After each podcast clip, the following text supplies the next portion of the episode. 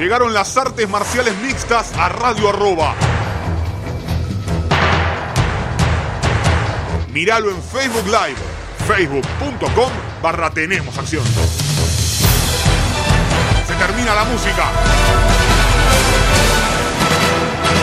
Comienza Tenemos Acción.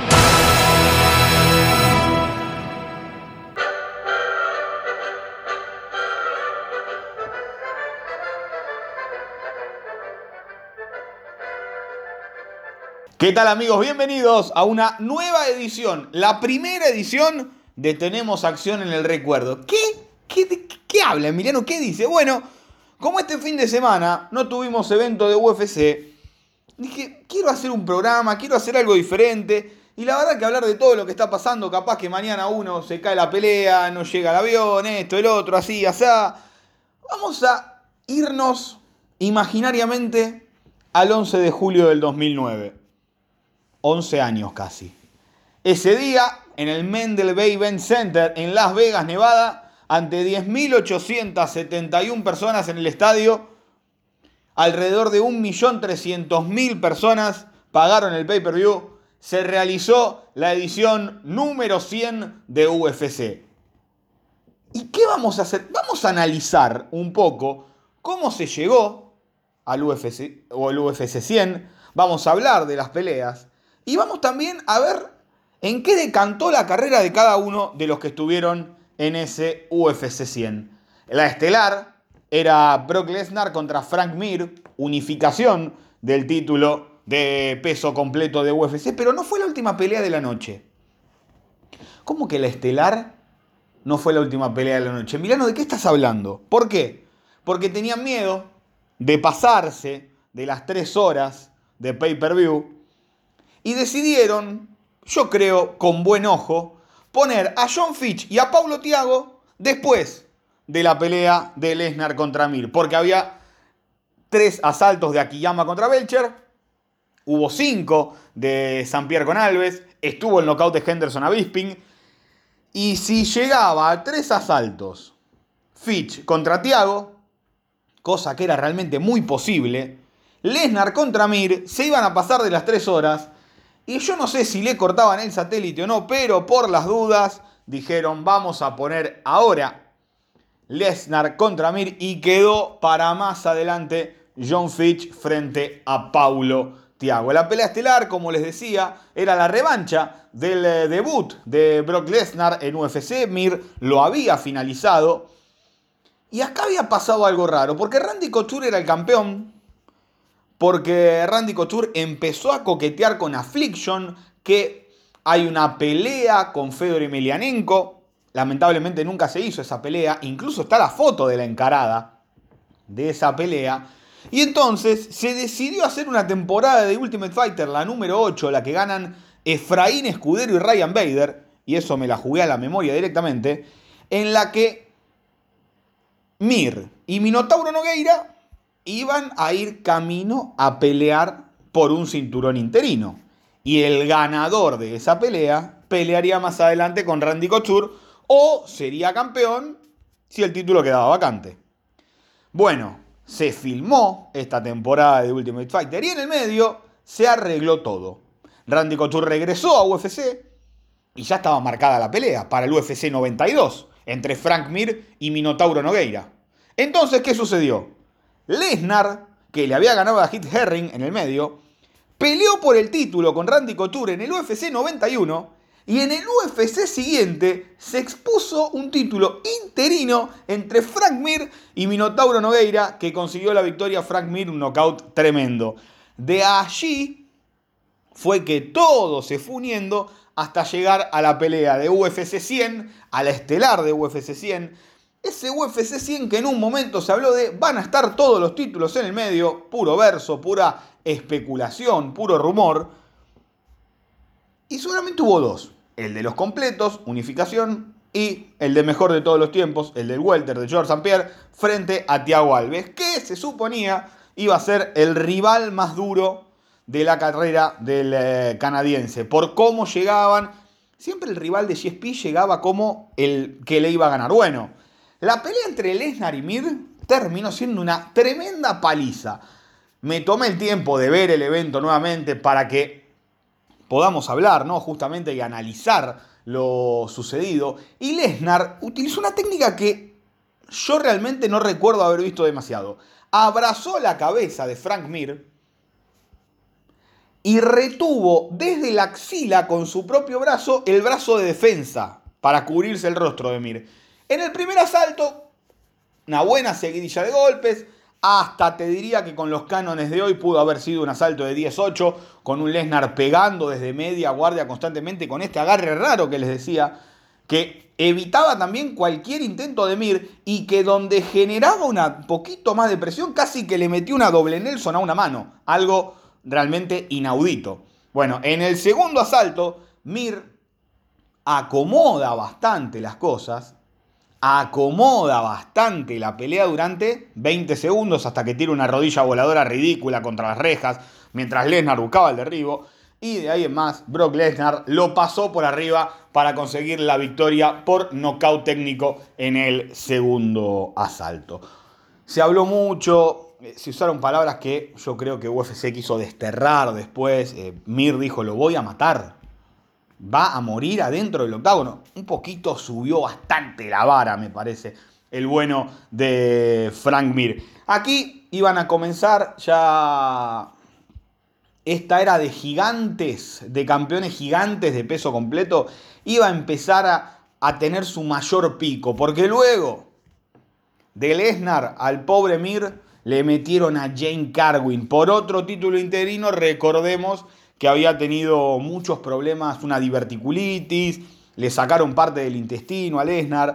Había sido bastante grave lo sucedido. Miren, en el medio somete a Congo y por el interino, Carwin le pega una paliza tremenda ahí. Adiós trilogía, sí te he visto, no me acuerdo. Lamentablemente nos quedamos sin trilogía, me parece, entre Lesnar y Mir. Hubiera sido una linda forma de cerrar que peleen las tres veces. Después Mir volvería a pelear, tendría tres victorias, tuvo una nueva chance por el título ante Junior Dos Santos, Dos Santos lo noqueó y hasta allí llegaron sus aspiraciones.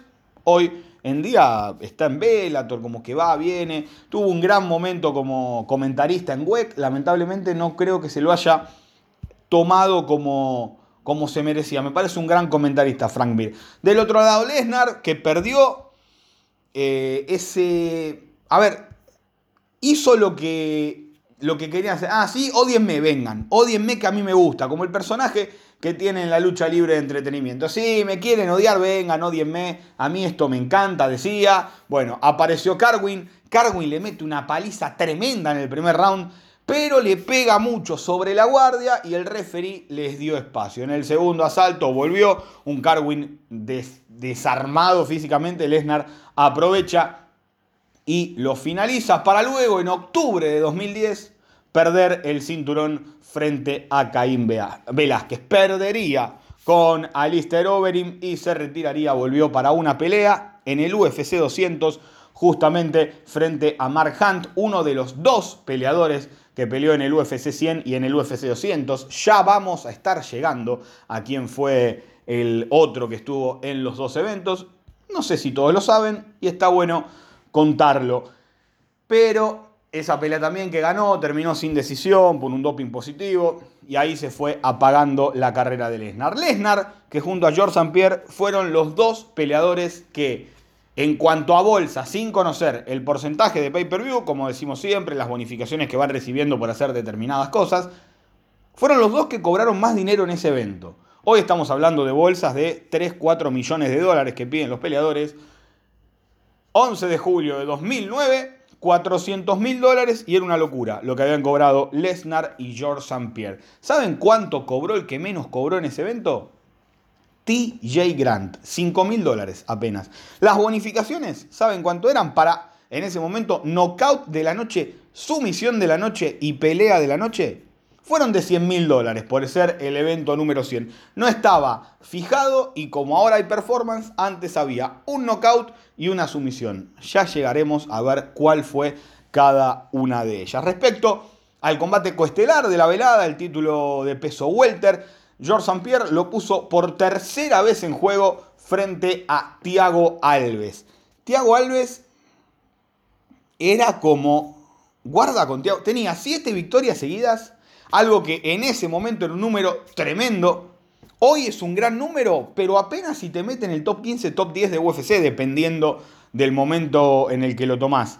Y tenía cinco de ellas eh, por nocaut. Llegaba a la pelea con un 17-5, nada envidiable en ese momento el récord. Le había ganado, por ejemplo, en esas siete Chris Lydell, Caro Parisian, Matt Hughes y Josh Koscheck. En ese momento, siete seguidas y cuatro eran esas, parecía imparable. Nada pudo hacer el pobre Thiago Alves dentro del octágono con George St. Pierre, que se lo llevó de una punta a la otra para cosechar una gran victoria por decisión unánime. Luego de GSP, 6-9, el récord de Thiago, un intento de bajada a peso ligero. En ese momento era de los welters más grandotes. En el medio incluso peleó y perdió con el argentino Laureano Staropoli en este récord de 6-9 que les digo después de haber peleado con eh, Pierre. La verdad, ese fue el pico de su carrera. Era gigante cuando entraba y hoy es otra preparación, es otra manera de llegar a los combates, pero la verdad parece bastante más chiquito que la mayoría de los welter, cuando en ese momento era top en serio en cuanto a también era muy difícil de derribar y Sampier a los 25 segundos lo puso para abajo y le dijo bienvenido a mi juego. El canadiense iba a ser su tercera defensa de lo que serían nueve totales. Sampier perdió el título con Matt Serra, esa pelea que si la hacen 10.000 veces más la gana 10.000 veces Sampier. Y no hubo revancha inmediata. En esos momentos había que ganarse la revancha. Bueno, le ganó a Koshek le gana un título interino a Hughes, le gana a Serra, se convierte en campeón, defiende con Fitch, defiende con Villa y Penn el día que Villa y Penn intentó ser el primer campeón, eh, el, primer doble campeón de la historia de UFC. Penn era campeón liviano y quería subir a peso welter, subió a peso welter para ver si podía ser campeón y esa pelea había sido en enero. O sea, Pierre venía de peleas enormes una atrás de la otra. Eh, a Fitch nunca le habían pasado la guardia. A ver, Hughes le había, estaba en uno y uno. Con Serra había perdido. Fitch no le habían pasado nunca a la guardia. A ese nivel estaba John Fitch. BJ Penn, por supuesto, es BJ Penn y ya tenía una pelea con St. Pierre de pronóstico de resultado muy, pero muy controvertido.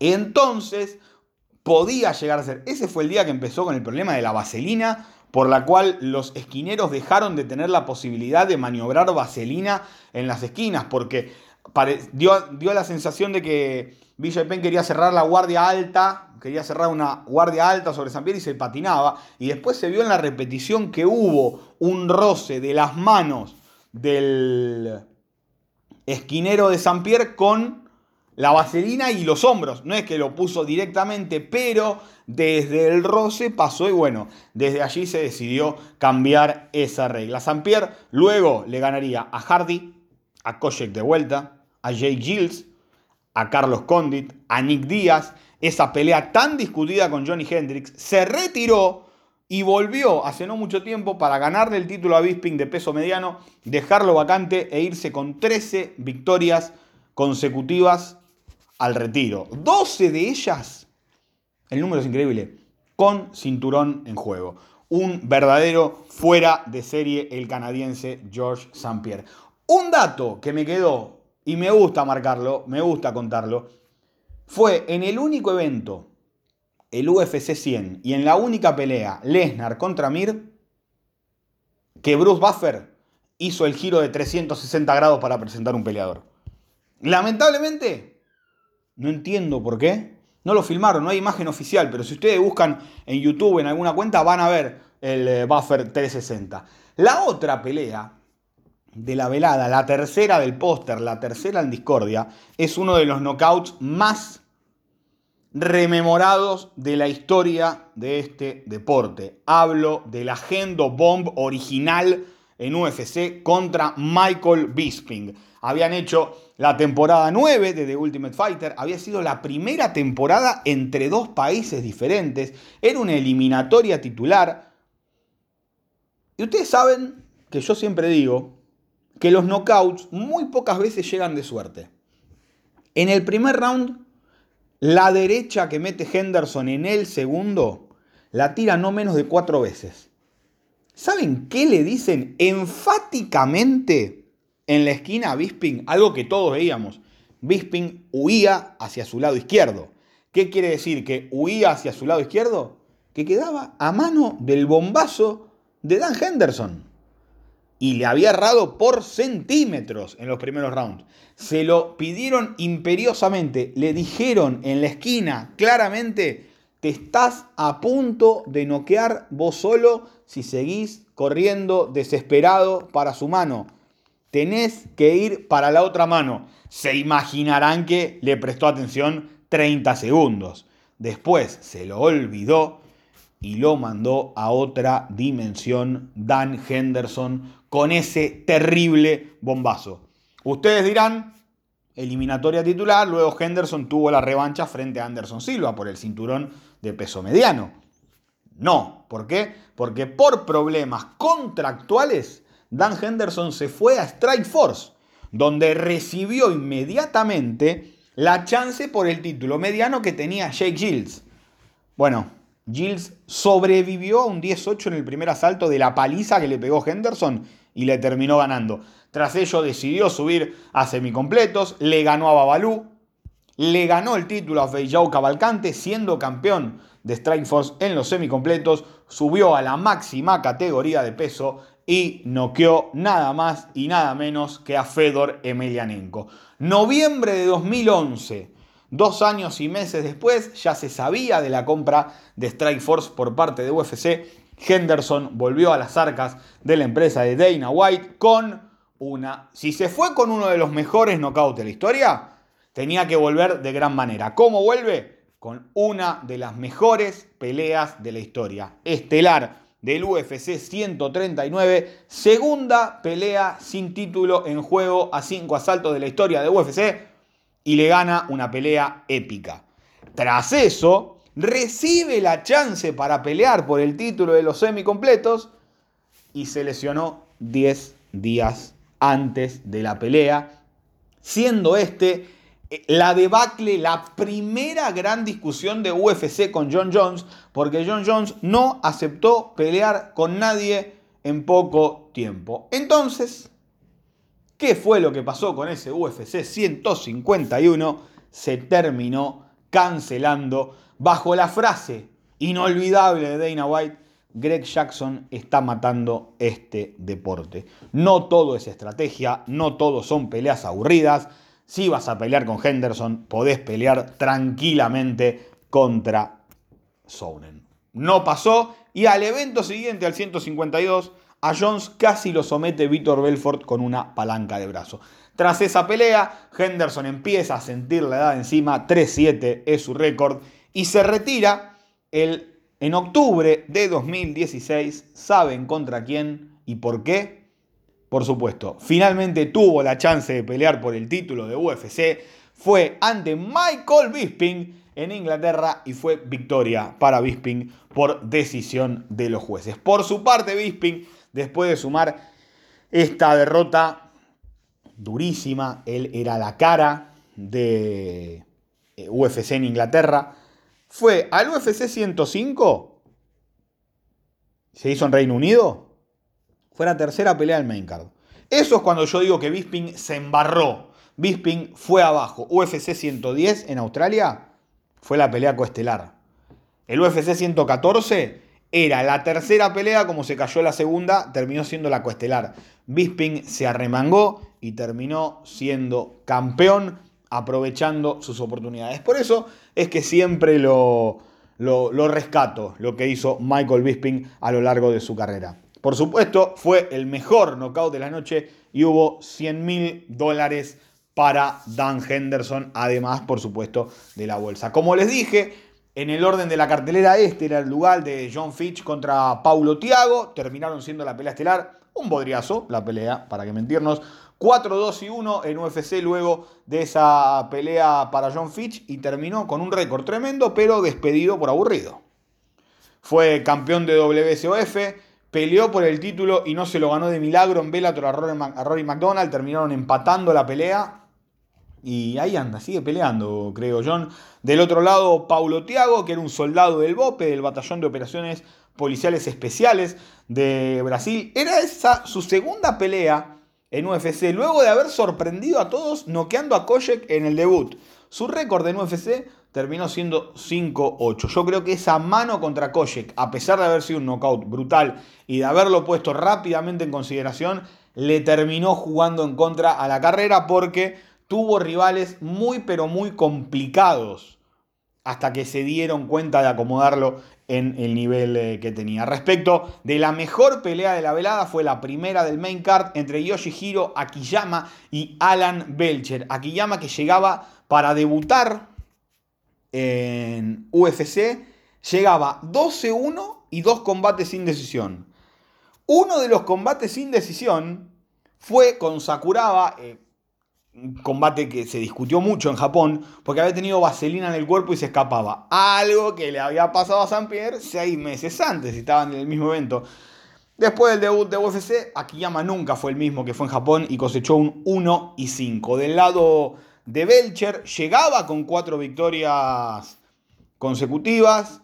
Lamentablemente, no, no, no termina de, soltar su carrera nunca Belcher cuando tenía la gran oportunidad, cosechó esas cuatro victorias, perdió con Okami, perdió con Bisping, que terminó por decisión técnica porque Bisping le metió un dedo en el ojo y no pudo seguir en el tercer asalto. Belcher, de alguien más, se retiró. Él dice que a pesar de todas las operaciones que, que tuvo, nada tuvo que ver con, con el ojo, sino que financieramente le convenía más a él tener un gimnasio que eh, dedicarse a pelear por los números que, se manejaban en ese momento. En cuanto a las preliminares, y me voy a quedar con ciertas cositas, y hay una historia muy, pero muy dura de, quien ese día entró primero al, octágono, pero dura de verdad, le cambió la vida por completo.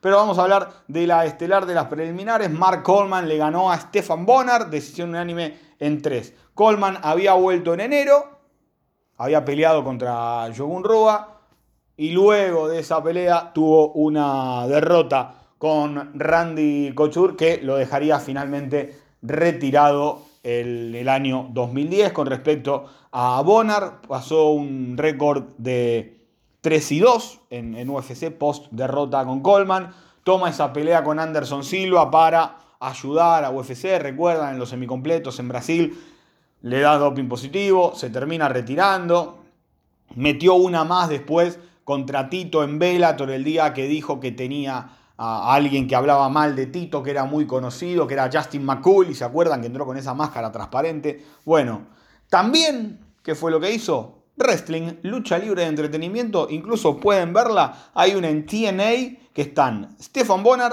Bobby Lashley, King Mo y en el medio en el medio de todo esto aparece un tal Colby Covington. Se las dejo. Ahí, para que quede. Ahora, la cara más destacada. Yo creo que si este muchachito que les voy a nombrar ahora, ya en ese momento tenía nivel de campeón, este era el mejor evento de la historia. ¿Por qué? Porque John Jones fue partícipe de las peleas preliminares del UFC 100 e iba a pelear en el UFC 200, que después por doping positivo se tuvo que bajar tres días antes, que subió Anderson. Eh, ¿Se acuerdan todo eso, no? Bueno, John Jones fue parte de esta cartelera, le ganó por sumisión a Jake O'Brien, una guillotina modificada tremenda de Jones. Fue su tercera pelea en UFC y la primera victoria de él antes del límite dentro del octágono. Le había, le había ganado a André Guzmán, a Stefan Bonner y justamente iba a ser Jake O'Brien el eh, siguiente, la siguiente víctima del el bueno de John Jones. ¿Qué sería lo raro de todo esto? Que luego de esa pelea, John Jones iba a tener su primera derrota dentro del octágono y la única derrota dentro del octágono, la descalificación frente a Matt Hamill. ¿Qué hizo? Ya sabemos, 10 defensas titulares, uno de los mejores de todos los tiempos, sáquele todos los problemas, póngaselos, haga lo que quiera. El talento de John Jones es realmente indiscutible. Jacob Bryan, del otro lado, quedó fuera de UFC. Ahora sí, llegamos al que estuvo en el UFC 100 y en el UFC 200, además de Brock Lesnar, estoy hablando de Jim Miller. que al menos es el único que ganó las dos, porque a la última le quedó sin decisión por el doping positivo. Ganó en el 100 y en el 200. En este caso, falló unánime en 3 contra McDancing. Esa noche, esa noche, Jim Miller comenzó una racha de 7 triunfos consecutivos que lo dejaron muy, pero muy cerca del cinturón. Lamentablemente en esa época con los empates entre Edgar y Maynard, estaba Sotirópulos dando vuelta, George Sotirópulos. No, creo que alguno de ustedes se haya acordado de George Sotirópulos los últimos cuatro años de su vida, lo dudo. Eh, en el medio UFC absorbió WEC, todo lo que sabemos. Del UFC 100 al UFC 200 metió un récord de 12-6 y un combate sin decisión. Y desde el 200 en adelante tiene un récord de 8 y 6 dentro del octágono. El objetivo dicho por el propio Jim Miller es también ser parte del UFC 300. No hice las cuentas, pero a grosso modo faltarán cuatro añitos, más o menos, poco más, poco menos, por ahí a 12 eventos por año, estamos en el 251 en este momento, por cumplirse el 251, calculamos 4 o 5 añitos que tenemos el UFC 300. Imagino que si sigue estando en el roster y si sigue peleando, Jim Miller va a ser parte de esa cartelera. En la división de peso welter, acá una de las primeras, a ver, sería la, la noticia fea, digamos, pero no porque hay una peor. Don Hyun Kim le ganó fallo unánime en 3 a TJ Grant. No sabemos nada de Don Hyun Kim desde su derrota en el 2017 en Singapur con Colby Covington. Nunca más supimos nada. Aparentemente se casó con una estrella. La verdad no entiendo coreano. Realmente se me complica entender el Instagram de Don Hyun Kim. Pero se, cayó con se casó con una estrella de cine, de actriz allá coreana y está en otra, está con su equipo. Parece que no tiene nada que ver. TJ Grant, por su parte, era su última pelea en peso welter, bajó a peso ligero, metió un 5-0 en las 155 libras, se ganó una oportunidad titular, iba a ser la pelea estelar del UFC 154 contra Benson Henderson, incluso, eh, esto fue 2013, cinco victorias consecutivas en peso ligero, 31 de agosto de 2013, ustedes busquen, está el póster de Henderson contra Grant, pero se golpeó la cabeza mayo de 2013, lamentablemente siempre uno pensó en, bueno, puede volver, bueno, puede volver, bueno, puede volver. Nunca más pudo volver a pelear por esta contusión. Lamentablemente, TJ Grant, un peleador también muy, muy divertido, el cambio le había hecho muy, pero muy bien. Quedan dos peleas y vamos llegando a, la historia más rara de, todo esto, a la historia más increíble. Tom Lawlor le ganó a C.B. Holloway por, por sumisión, perdón, guillotina en el primero. Fue la mejor guillotina, la mejor sumisión de la velada. 100 mil dólares para Tom Lawlor que debutaba en las 185 libras. En el 2016 fue suspendido dos años por doping. Volvió al Golden Boy Promotions, donde supuestamente De La Hoya iba a cambiar el mundo de las artes marciales mixtas. Me gusta la seguidilla de eventos que hizo Oscar De La Hoya después de ese Tito Ortiz contra Chuck Liddell.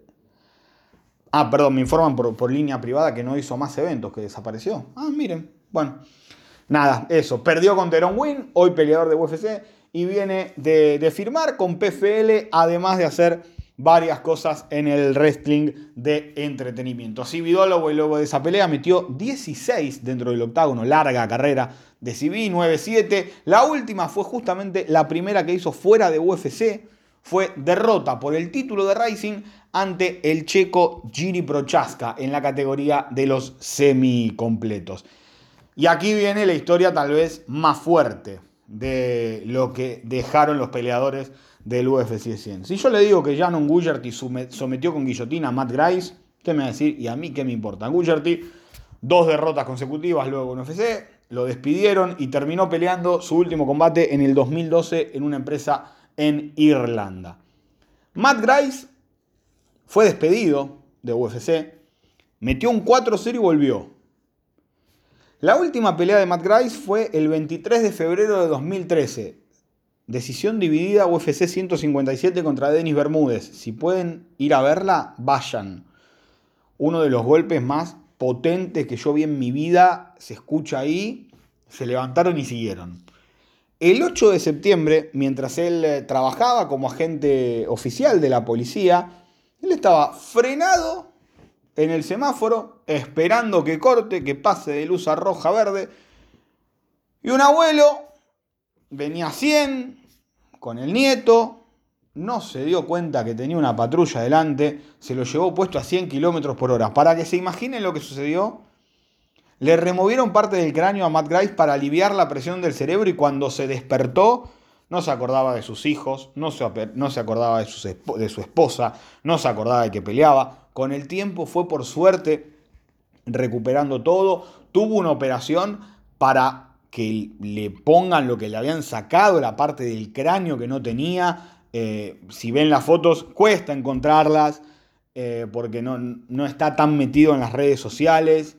Eh, pero da charlas y algo es escalofriante la, cicatriz que tiene.